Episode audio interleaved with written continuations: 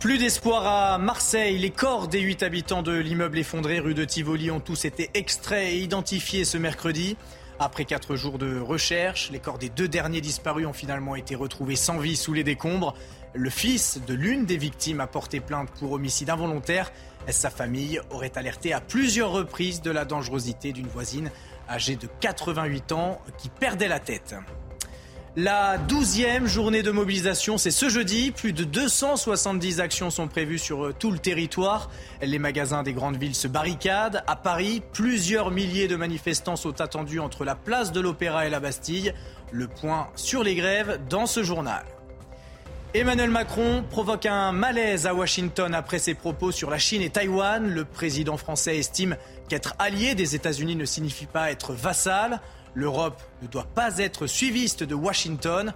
Face à l'attaque verbale de Donald Trump, Emmanuel Macron a décidé de ne pas répondre. Et enfin, en Ligue des Champions, le Real de Madrid a pris une belle option en battant Chelsea 2 à 0 en quart de finale aller. Karim Benzema, le capitaine du Real, a encore été décisif. Plus de détails dans le journal des sports en fin d'édition.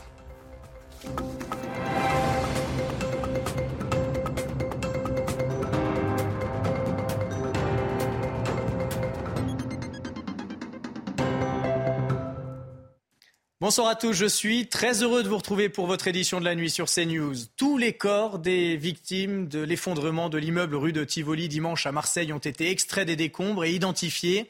Les corps des deux dernières personnes disparues ont finalement été retrouvés. Il s'agissait d'un couple d'octogénaires vivant au rez-de-chaussée. Après quatre jours de recherche, le bilan définitif de ce drame est donc de huit morts, soit la totalité des habitants de l'immeuble. Le fils d'une des victimes justement de ce drame porte plainte pour homicide involontaire. Sa famille aurait alerté les services sociaux de la ville à plusieurs reprises sur les dangers de l'utilisation du gaz chez une habitante de l'immeuble âgée de 88 ans. Même si l'enquête ne fait que commencer, le parquet privilégie toujours l'hypothèse d'une explosion due au gaz. Les explications d'Amory Bucco. Une plainte contre X a été déposée pour homicide involontaire dans l'affaire de l'effondrement de l'immeuble de la rue de Tivoli à Marseille. Le plaignant est un certain euh, Bruno Sinapi. Son entourage nous a confirmé le dépôt de cette plainte. Et ce Bruno Sinapi, eh bien, il a perdu euh, à la fois sa mère et son beau-père dans les décombres et il affirme avoir alerté en vain les services sociaux sur la dangerosité d'une habitante qui se trouve au premier étage, qui était à la fois âgée et sénile et qui utilisait une cuisinière à gaz. Euh, la piste hein, de l'explosion au gaz est d'ailleurs l'une des pistes envisagées par les enquêteurs. Euh, le compteur à gaz de cette habitante du premier étage est d'ailleurs dans les mains de la police et de la justice et doit être examiné. 200 personnes habitant autour de l'immeuble qui s'est effondré ont été relogées ces derniers jours. Emmanuel Macron a poursuivi sa visite d'État aux Pays-Bas ce mercredi, une visite une nouvelle fois chahutée par la colère contre la réforme des retraites qui se cristallise au-delà des frontières. Interpellé mardi par quelques étudiants lors d'un discours, le président a été accueilli à l'université d'Amsterdam ce mercredi par des chants de gilets jaunes.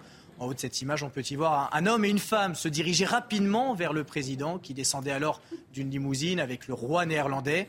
Les deux manifestants ont rapidement été maîtrisés par le service de sécurité et ils ont été interpellés pour troubles à l'ordre public et menaces parce qu'ils couraient donc vers Emmanuel Macron. Peu après cet euh, incident, Emmanuel Macron s'est donc adressé à la communauté française à Amsterdam. Il s'est notamment exprimé au sujet de la réforme des retraites en tendant la main aux syndicats. Écoutez. J'engagerai pour tout ce qui les concerne les partenaires sociaux euh, à pouvoir revenir. Je sais que la période gardera encore les traces des, désaccords du moment, mais je le ferai avec euh, l'esprit de, concorde et la volonté d'engager la suite, quelle que soit la décision. Et je ne la connais pas comme vous avant qu'elle ne soit rendue. Acte 2 de la grève des éboueurs ce jeudi. Les poubelles pourraient donc réinvestir les trottoirs de la capitale. Le secteur proteste contre le recul de leur âge de départ à la retraite de 57 à 59 ans. Au plus fort du précédent mouvement, plus de 10 tonnes d'ordures jonchaient le sol dans la capitale. Ces, ordures qui s'enflammaient régulièrement en soirée au passage de manifestants radicaux. Et à quelques heures de la douzième journée de mobilisation, les commerçants des grandes villes s'inquiètent. C'est le cas du kiosquier parisien que vous allez entendre. Son enseigne avait été vandalisée et incendiée le 23 mars dernier par des casseurs. Depuis, il ne peut plus se verser de salaire. J'ai prévu euh, de fermer tout simplement, mais bon, euh, j'ai plutôt tendance à leur dire qu'aujourd'hui, euh, il faut, que, faut arrêter de s'en prendre au kiosque. Moi, je suis juste gérant et cette réforme, je la soutenais pas forcément. Donc, effectivement, il faut arrêter. On n'est pas représentatif, nous, de la pub ou quoi que ce soit. Pour l'instant, malheureusement, depuis le 23 mars, je n'ai pas réouvert. Donc, effectivement, manque d'activité, manque de salaire, tout. ça, c'est très compliqué. J'ai pas encore chiffré parce que j'ai l'expert qui passe le 27. mais c'est dommageable à hauteur de plusieurs euh, milliers d'euros et, euh, j'en ai ras-le-bol. Je veux dire, euh, je suis fatigué, j'ai même pas entamé ma saison, que je suis déjà fatigué. je pense pas avoir mérité ça. Pour encadrer les cortèges, 11 500 policiers seront mobilisés demain sur tout le territoire, 4200 à Paris où sont attendus plusieurs milliers de manifestants. Et dans la capitale, la manifestation partira à 14h de la place de l'Opéra dans le 9e arrondissement, direction la place de la Bastille, en passant devant l'hôtel de ville, Châtelet ou encore le Louvre. Selon nos informations, 270 actions sont prévues partout sur le territoire.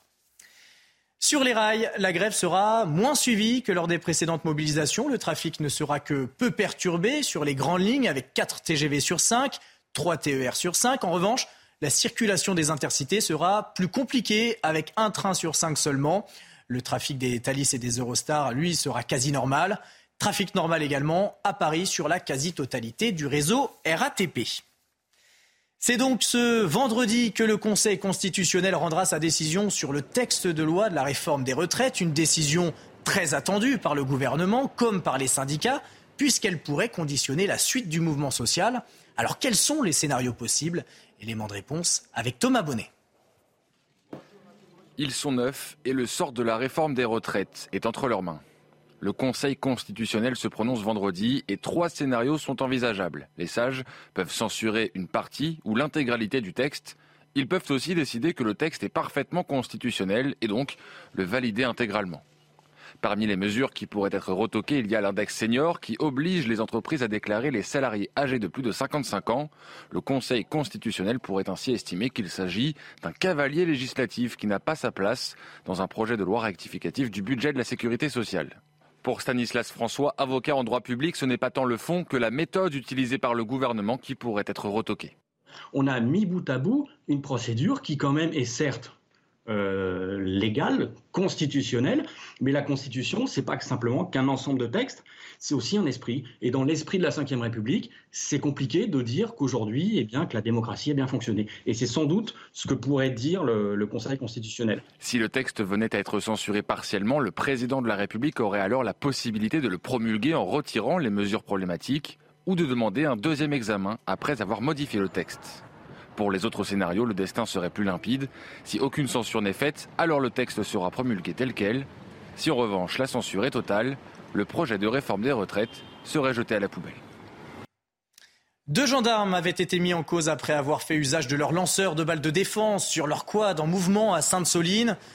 L'inspection générale de la gendarmerie nationale avait été saisie pour enquêter sur ces tirs. Et selon les conclusions de son rapport adressé au ministre de l'Intérieur, les militaires ne pouvaient pas agir autrement, le cadre de la légitime défense ayant été retenu. Les précisions de Sandra Buisson. C'est en recoupant les témoignages, les vidéos, mais aussi les enregistrements des caméras piétons des gendarmes que l'inspection générale de la gendarmerie nationale a rendu son rapport sur les deux tirs de LBD effectués par les militaires à Sainte-Soline depuis leur quad, l'un alors que le véhicule était arrêté et l'autre quand le quad était en train de rouler, ce qui est interdit dans la doctrine d'usage de cette arme de force intermédiaire. Selon le document que nous avons pu euh, consulter, ces tirs ont eu lieu au cours de la phase la plus critique du rassemblement de Sainte-Soline quand les gendarmes étaient attaqués sur tous les fronts avec, je cite, une extrême violence. Les quads sont alors envoyés pour contourner les individus violents et tirer des lacrymos et des grenades assourdissantes pour les disperser. Mais certains des ultras s'approchent des quads, les encerclent et jettent des projectiles et des pierres sur les euh, gendarmes. Le premier militaire indique au cours de l'enquête administrative qu'il risquait d'être lynché et qu'il a tiré pour protéger euh, ses collègues et impacter un des individus qui leur lançait des pierres avec une raquette sans finalement réussir à le toucher. Le second a lui aussi, euh, selon ses dires, dans son viseur un homme qui leur jette des cailloux et un mortier d'artifice en main. Il veut l'empêcher de les cibler à nouveau, mais son tir de LBD déclenché alors que le quad avance, manque lui aussi euh, sa cible. L'IGGN conclut que les deux tirs relevaient de la légitime défense face à des atteintes imminentes qui mettaient ces gendarmes et leurs collègues en danger. Selon le rapport, la riposte a été faite dans le temps de la menace, face à une absolue nécessité de se défendre et de manière proportionnée au niveau de violence auquel ils faisaient face. Aux yeux de l'inspection, les deux gendarmes n'ont donc commis aucune faute et selon le directeur général de la gendarmerie nationale, ils ont agi avec professionnalisme, proportionnalité et discernement. La Première ministre a affirmé ce mercredi qu'elle ne comprenait plus certaines des prises de position de la Ligue des droits de l'homme. Elle a pointé ses ambiguïtés face à l'islamisme radical et ses critiques sur le maintien de l'ordre. L'association de défense des droits humains avait en effet attaqué un arrêté interdisant le transport d'armes par destination à Sainte-Soline. Son président s'est dit révolté après les mots de la Première ministre que je vous propose d'écouter.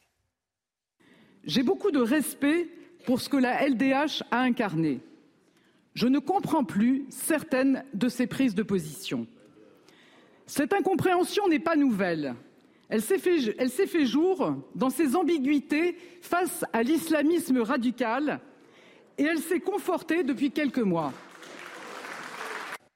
Le ras-le-bol du maire de Nice qui demande de l'aide au ministre de l'Intérieur. Depuis plusieurs mois, la délinquance et le trafic de drogue sont devenus de réels problèmes dans sa ville. Christian Estrosi réclame davantage de moyens et une présence policière permanente dans les quartiers investis par les dealers. Corentin Brio. C'est un cri de colère du maire de Nice. Christian Estrosi alerte sur la délinquance et le trafic de drogue qui sont devenus un réel problème dans sa ville chez nos confrères d'RTL. Il s'interroge sur la gestion de ce problème par le gouvernement et interpelle le ministre de l'Intérieur. Lorsque le ministre de l'Intérieur m'a appelé il y a quatre mois pour me dire à ta demande, je t'envoie une euh, compagnie de CRS à demeure, bah, elle fait du tourisme entre Cannes, Antibes, Nice, etc. Donc alors le ministre de l'Intérieur ne dit pas la vérité alors sur la que je demande à ce que cette compagnie de CRS soit 24 heures sur 24, jour et nuit, pour qu'on enraye en 15 jours, 3 semaines le problème. C'était Eric Ciotti, député des Alpes-Maritimes, qui a alerté il y a quelques jours via une vidéo sur la situation dans le quartier des Moulins à Nice. Une vidéo qui montre des individus se baladant armés en plein cœur de la cité. Une opération de police a d'ailleurs eu lieu ce mardi dans le même quartier et a vu l'interpellation de sept personnes avec la saisie de cannabis, de cocaïne et d'armes. Un quartier sous tension, comme l'explique Bernard Gonzalez, préfet des Alpes-Maritimes. À partir du moment où on se livre à ce genre de, de pratiques, euh, il est clair qu'il faut tout faire pour que la phase euh, suivante ne soit pas franchie. Et, je l'ai dit et je le redis, euh, euh, moi-même, moi-même, effectivement, euh, je suis, je suis choqué, je suis aussi peiné pour les habitants et, et décidé et déterminé. Une inquiétude pour la ville donc, malgré une situation qui s'améliore. La préfecture des Alpes-Maritimes rapporte une baisse des chiffres de la délinquance à Nice. Plusieurs députés les républicains veulent réguler les activités des ONG en Méditerranée, suspectées d'être pro-migrants. Une proposition de résolution a été adoptée ce mercredi à l'Assemblée nationale. Mais alors que dit ce texte porté par les députés LR Florian Tardif a suivi les débats pour nous avec Florian Pau.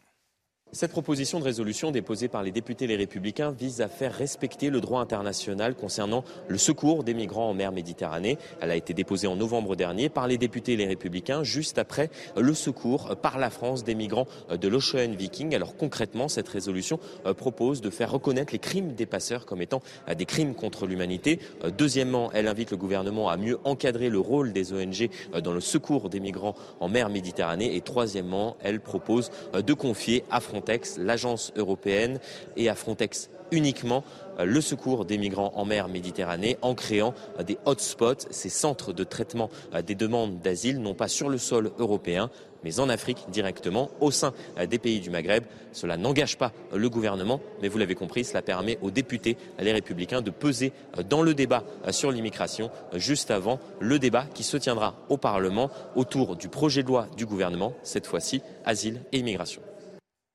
Et selon le sondage de l'Institut CSA pour CNews, 64% des Français seraient favorables à l'arrêt de l'immigration extra-européenne. Dans le détail, parmi les répondants, 66% des femmes se montrent favorables à cette idée contre 61% des hommes.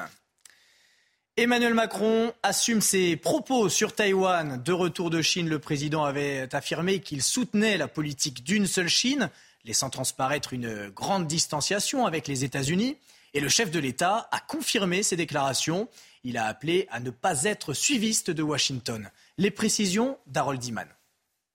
Une visite d'État succédant à une autre, c'est aux Pays-Bas qu'Emmanuel Macron a dû clarifier ses dires pour ne pas donner l'impression de vouloir sacrifier Taïwan à la Chine de Xi Jinping. La position de la France et des Européens est la même sur Taïwan. Nous sommes pour le statu quo et euh, elle est constante, cette politique, elle n'a pas changé. C'est la politique d'une seule Chine et la recherche d'un règlement pacifique de la question. Chez nos alliés, l'on ne s'indigne guère. Au contraire, la Maison-Blanche se félicite du nouvel engagement d'Emmanuel Macron dans la zone Indo-Pacifique. Ce qui n'est pas le cas de Donald Trump. L'ancien président a accordé une interview à la chaîne américaine Fox News pour mettre les Américains en garde contre les risques de guerre nucléaire et pour accuser Macron d'avoir flatté bassement Xi Jinping. Le président français a réagi avec retenue. Je ne participerai pas aux commentaires et n'aurai rien à dire sur les phrases de l'ancien président Trump, parce qu'il participe de cette escalade qui est recherchée par certains. Quand il était président, je ne commentais pas ses phrases. Je ne vais pas le faire maintenant qu'il n'est plus président. Côté Taïwan, on minimise. Les exercices d'encerclement de la marine chinoise ne leur ont pas fait peur et les paroles de Macron ne les ont pas surpris, sauf dans la maladresse du choix du moment. Le palais de Buckingham Palace a confirmé la venue du prince Harry pour le couronnement de son père. Il y assistera en revanche sans son épouse Meghan et ses enfants qui resteront en Californie. La cérémonie qui se tiendra à l'abbaye de Westminster de Londres se passera le 6 mai prochain et ce sera évidemment à suivre sur CNews. Tout de suite, votre journal des sports. Et on ouvre ce journal des sports avec la victoire du Real de Madrid face à Chelsea, 2 à 0 en quart de finale allée de la Ligue des Champions. À Santiago Bernabeu, les hommes d'Ancelotti prennent une option avant le retour le 18 avril prochain. C'est le capitaine du Real, Karim Benzema, qui ouvre le score, bien imité par l'international espagnol Asensio en deuxième mi-temps. Les détails du match avec Hugo de Gouzel. Les deux derniers vainqueurs de la Ligue des Champions face à face. Souvenir aussi d'un quart de finale épique la saison passée. Celui-ci démarre également sur des bases élevées. Deux minutes de jeu, beaucoup d'espace dans la défense madrilène. Kanté en profite pour lancer Joao Félix, le Portugais bien gêné par le retour de Militao. Pas plus de réussite pour Benzema dix minutes plus tard, malgré un bon relais avec Vinicius. Le duo infernal du Real, encore en vue, à la 21e minute. 25 mètres, le beau ballon pour Vinicius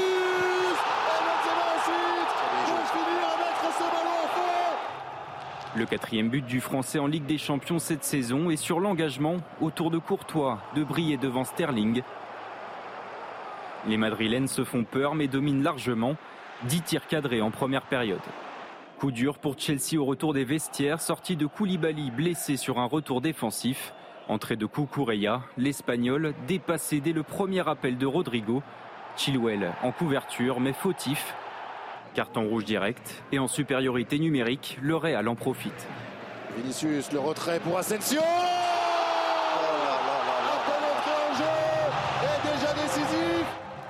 2-0, score final. Les Merengues auraient même pu s'imposer 3-0 sur cette tête de Benzema. Match maîtrisé par les hommes d'Ancelotti. Le Real fait un grand pas vers la qualification en demi. Et à noter que dans l'autre match du soir, le Milan AC s'est imposé 1 0 à domicile face à Naples. Toujours en football, ça n'en finit plus de s'agiter en coulisses au Paris Saint-Germain. En difficulté, le club de la capitale connaît un nouveau scandale.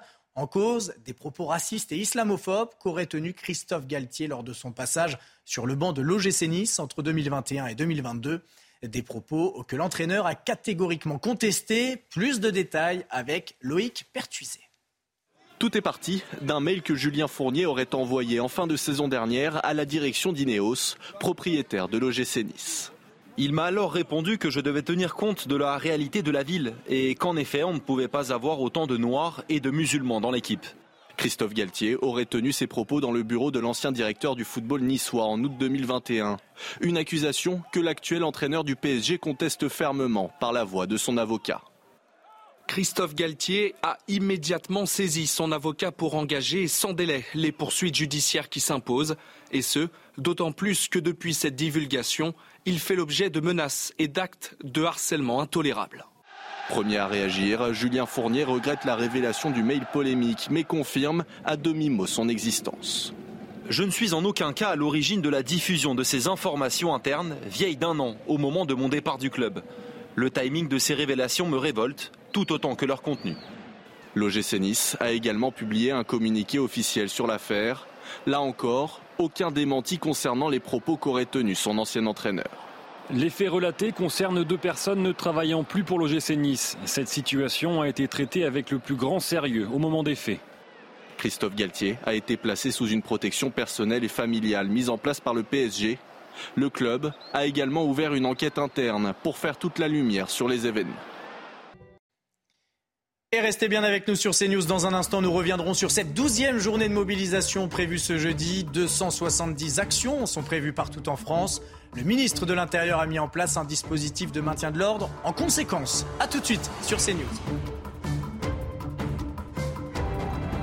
Retrouvez tous nos programmes et plus sur cnews.fr.